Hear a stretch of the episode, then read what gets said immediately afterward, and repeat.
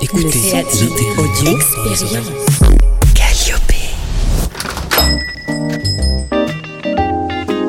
Bonjour, bienvenue au Café de l'Audio. Venez, installez-vous avec nos invités. Qu'est-ce que vous prenez? Je vous apporte ça tout de suite. C'est parti.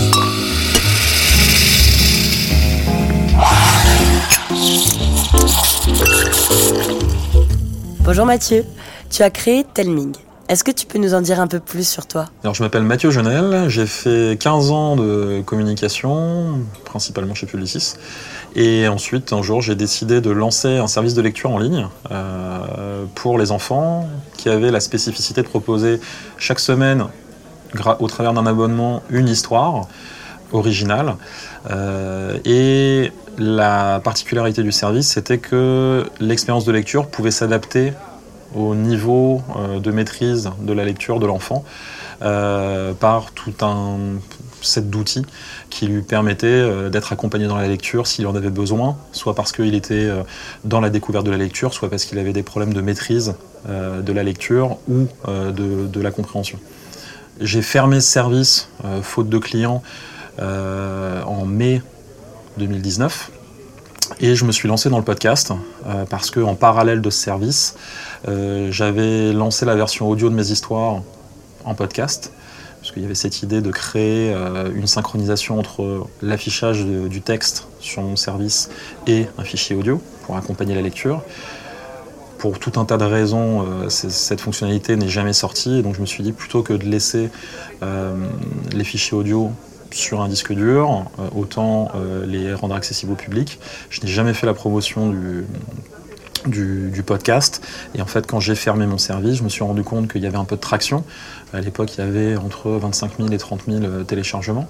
Et donc, j'ai décidé de m'y mettre à 100% en, en, mai dernier, donc début juin en fait, en me disant tu te fixes un objectif à fin 2019 qui est d'atteindre 100 000 téléchargements et d'essayer de dégager des revenus. Et en fait, en décembre 2019, j'avais réussi à largement dépasser euh, mon objectif de 200 000 écoutes. Par contre, je ne générais pas de revenus. Donc là, en début 2020, bah, j'attaque l'année en essayant de continuer à faire croître mon audience et puis euh, d'essayer de voir comment est-ce que je peux générer des revenus euh, pour pouvoir en vivre parce que ça serait l'idéal? Et comment tu t'es dit que tu allais créer du contenu pour enfants? Euh, J'ai fait ça parce que j'ai deux beaux enfants. Je suis, je suis pas papa, je suis beau-père. Euh, et pour me rapprocher euh, d'Alice et Martin, Alice étant ma fille et Martin, spoiler, mon fils, je leur racontais des histoires et je leur improvisais. C'est-à-dire que le matin, ils me donnaient un thème, une idée, un mot, et le soir, généralement, je leur racontais une histoire que j'avais écrite sur mes pauses, sur mes pauses d'âge.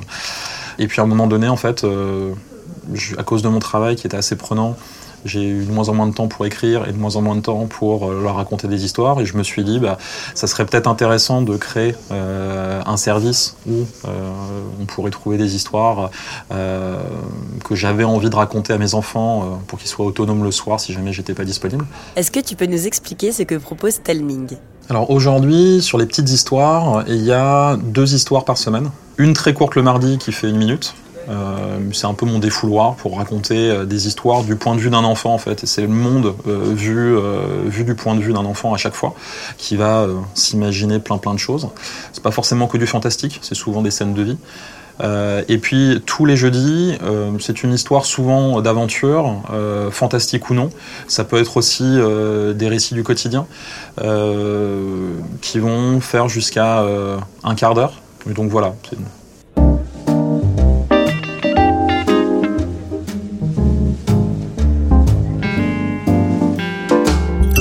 quoi ta méthodologie de travail et d'écriture J'ai pas forcément de, méthodologie en fait, ça va vraiment dépendre euh, de, des, histoires et de la manière dont j'arrive à concevoir l'histoire. Souvent je pars d'un thème qui m'a été donné soit par des enfants euh, qui écoutent les, enfin, des auditeurs des, petites histoires, soit euh, je pars d'un thème qui est une envie en fait perso, une inspiration que j'ai eue parce que j'ai regardé un dessin animé, j'ai lu un livre bref, voilà, j'ai chopé quelque chose que j'avais envie de développer.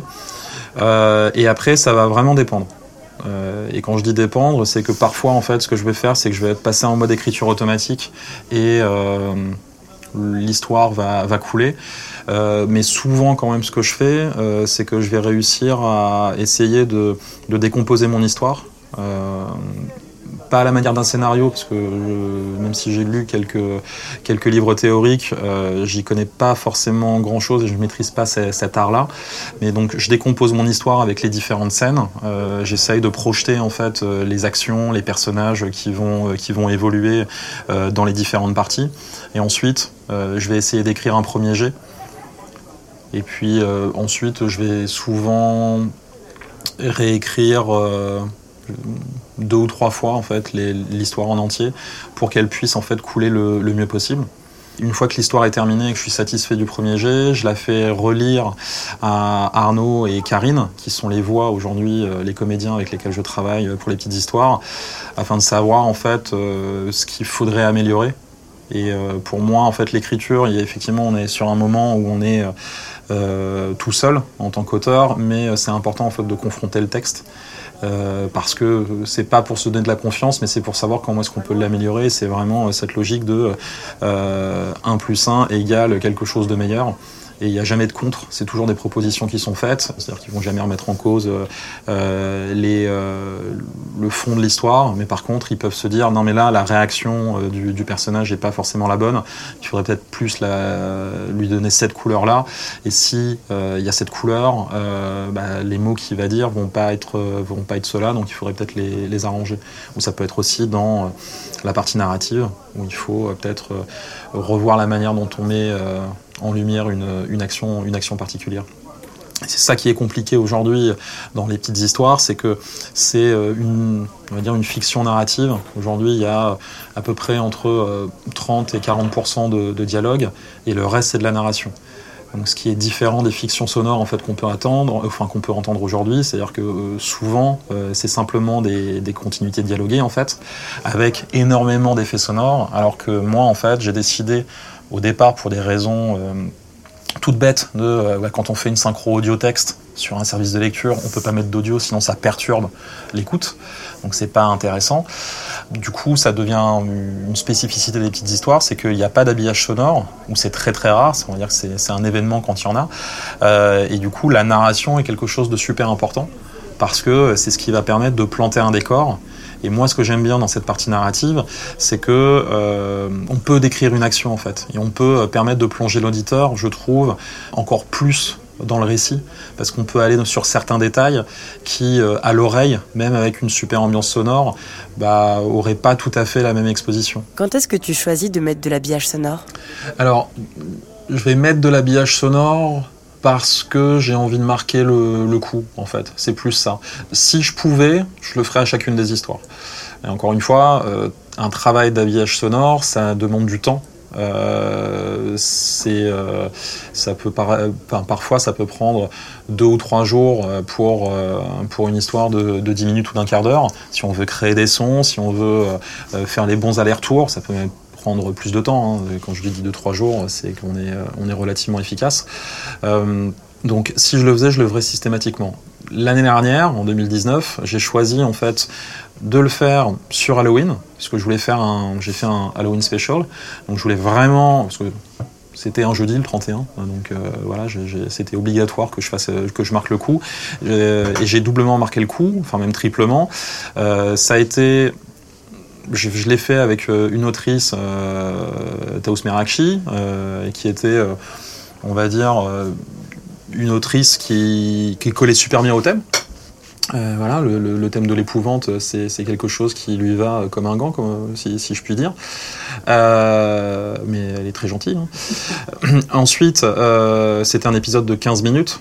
Alors que d'habitude, mes histoires, c'est plus euh, 10 minutes à l'époque. Et puis, bah, en fait, si on veut faire du fantastique, la voix suffit pas. Parfois, il a fallu qu'on traite la voix, notamment il y a un démon, Balthazar, il a fallu qu'on lui donne une couleur spéciale en traitant la voix, parce que sinon il n'y a jamais de traitement de voix euh, sur les petites histoires. Et puis, euh, bah, une histoire qui fait un petit peu peur, euh, s'il n'y a pas d'ambiance sonore, avec des craquements parfois, qui vont mettre l'emphase en fait sur une situation, sur des mots, bah, c'est extrêmement compliqué. C'est la puissance des mots et la puissance de la voix ne suffit pas.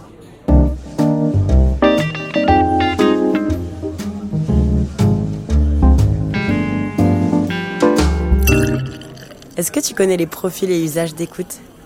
Alors, j'ai mené en début d'année, j'ai voulu connaître justement dans cette logique de professionnalisation et puis aussi pour comprendre euh, comment euh, mieux vendre à d'éventuels sponsors les, les, petites histoires. J'ai mené une enquête auprès de mon audience où je leur ai posé 10 questions. J'ai eu 170 répondants, donc c'est plutôt pas mal. Enfin, je suis plutôt content, j'aurais adoré en avoir des milliers, mais, mais vu le contexte d'usage de l'audio, le fait que des gens en fait aient fait l'effort de décrocher de l'audio pour pouvoir répondre à des questions euh, c'est plutôt euh, intéressant. Et du coup, ce que je sais, c'est que très souvent, c'est un usage en famille, euh, soit avec les parents, soit avec le frère et la sœur, ou tous ensemble. Mais il y a quand même une partie des auditeurs, a priori, qui l'écoutent aussi seuls. et ça, c'est super intéressant, parce que ça veut dire que j'ai réussi à créer un lien de confiance euh, vis-à-vis des parents, puis aussi vis-à-vis de l'enfant évidemment, mais, c'est surtout vis-à-vis des parents qui euh, le laissent seul euh, avec les petites histoires, ce qui est, ce qui pas rien. je sais aussi que l'usage massif se fait à la maison, mais que notamment sur les longs trajets, il y a un usage du, podcast. Et, et, après, sur le profil, ce que je sais, c'est qu'ils ont entre 4 et 10 ans et, pas forcément entre 6 et 10 ans, qui était euh, mon, âge cible. Après, ça s'explique par une chose, c'est que euh, à l'origine, j'écrivais pour les 6-10 ans, et on m'a appris, euh, et j'ai découvert que bah, sur de l'audio, on pouvait réduire, faire du moins 2 ans quand on passe sur de l'audio, parce que bah, le, rapport au mot est, différent. donc c'est ça qui était intéressant, donc ça a permis d'illustrer vraiment ce propos. Euh, ce que je sais aussi, c'est que euh, j'ai beaucoup d'enfants, a priori, qui vont euh, enchaîner une histoire après en avoir écouté une. C'est parce que je suis sur des formats courts. Si j'étais sur des formats longs, ce serait très certainement différent. Mais c'est ça qui est intéressant. Et le chiffre en fait qui m'a étonné dans mon questionnaire, c'est que j'ai presque 20% des enfants qui a priori réécoutent la même histoire. Donc dans un phénomène de répétition. Ce qui est très intéressant. Et euh, c'est important pour moi parce que ça veut dire qu'aujourd'hui, les statistiques que j'ai ne prennent pas en compte cette répétition. Euh, tant pis, c'est pas grave, il faut une norme et je pense que c'est important. Euh, pour tout le monde que quand on parle d'un téléchargement, tout le monde ait la même échelle de valeur, parce que sinon ça équivaut à, parler de chou et de carottes, donc c'est pas très intéressant.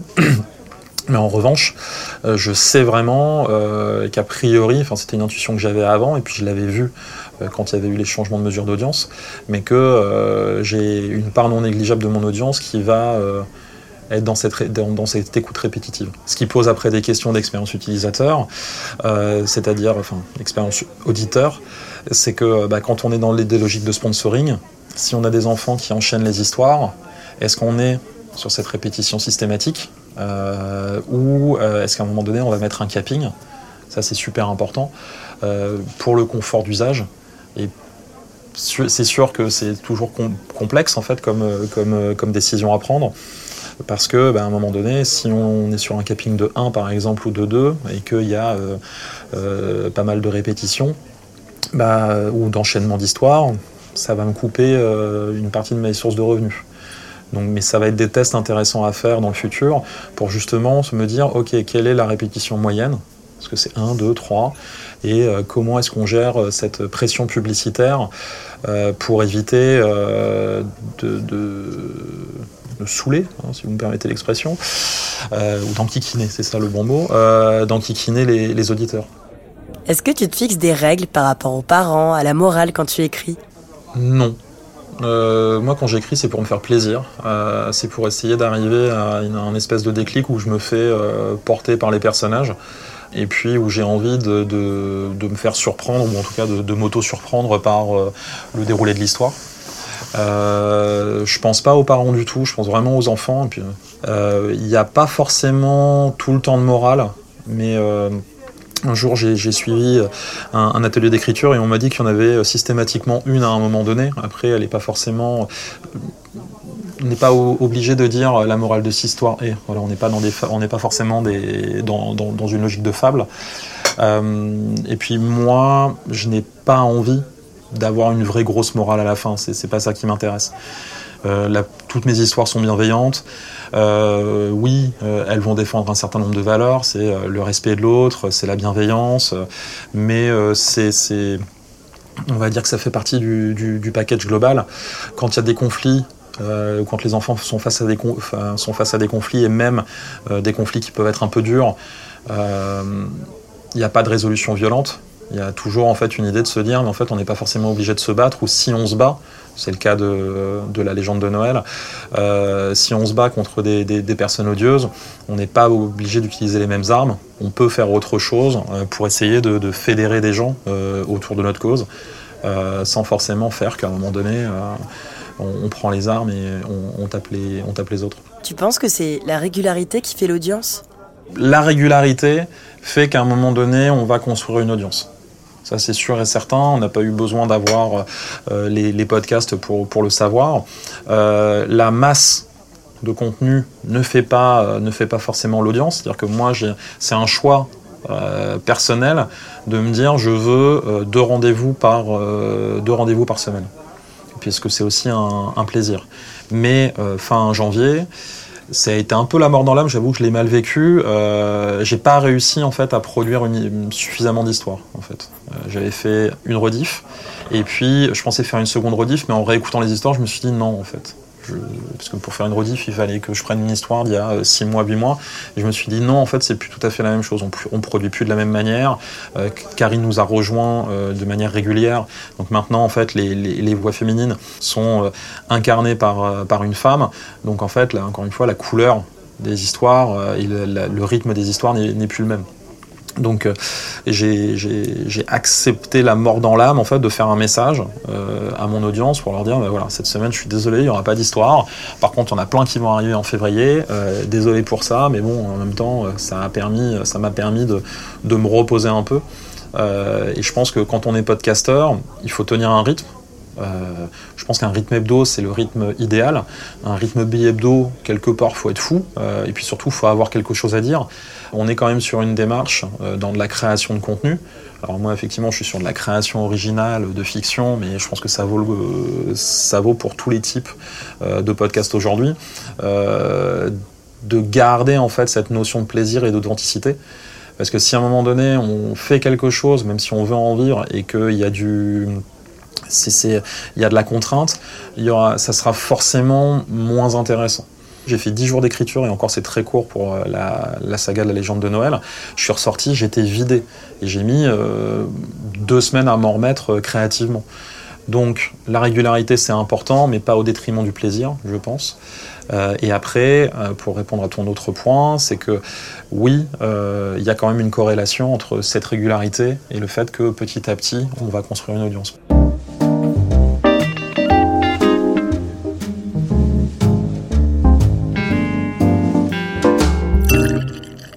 C'est quoi ta relation avec les marques? Cordiale. Euh, voilà, je pense que c'est important. Et puis, euh, une relation qui est. Euh, sans les marques aujourd'hui et sans la publicité, les créateurs de contenu de podcast peuvent pas. Enfin, c'est compliqué, en tout cas, au début de, vivre. Et donc, les marques, l'idée, c'est d'avoir une collaboration intelligente avec les marques pour leur dire. Bah, voilà ce que l'on pourrait faire ensemble. Alors oui, il y a le Lost Read qu'on peut faire, mais peut-être qu'on peut imaginer des coprods ensemble, si, vous le souhaitez, pour bah, développer vos univers de marque. Euh, avec la fiction, il y a plein de choses à faire. Euh, ça peut être aussi euh, développer des histoires, enfin je parle de mon cas, mais c'est développer des contenus qui gravitent autour de vos valeurs, ça peut, être intéressant. Enfin, il y a, plein de choses, il y a plein de choses à faire. Et puis c'est important aussi de, dire aux auditeurs que bah, c'est grâce à cette page de publicité euh, qui peuvent profiter euh, d'un contenu gratuit et que bah, mine de rien, donc c'est pas que grâce à la publicité, mais c'est grâce euh, aux sponsors, comme on l'appelle, que bah, le, ce, le, contenu existe. Les petites histoires en 2020, ça donne quoi? J'espère faire sortir les, les petites histoires euh, de l'audio, donc ça, ça serait très chouette. Euh, et l'autre projet de 2020, c'est d'essayer de de proposer des histoires audio qui puissent être euh, du matériel pédagogique euh, pour, les, pour le corps enseignant, euh, et notamment les, les profs de, de primaire.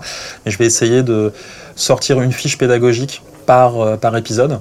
Ça, c'est, on va dire, le rythme idéal pour permettre en fait de proposer aux enfants et aux enseignants donc d'utiliser l'audio, lire l'histoire et en fonction de ce qu'ils ont écouté, qu'ils essayent de réimaginer certaines scènes pour travailler leur, leur expression orale.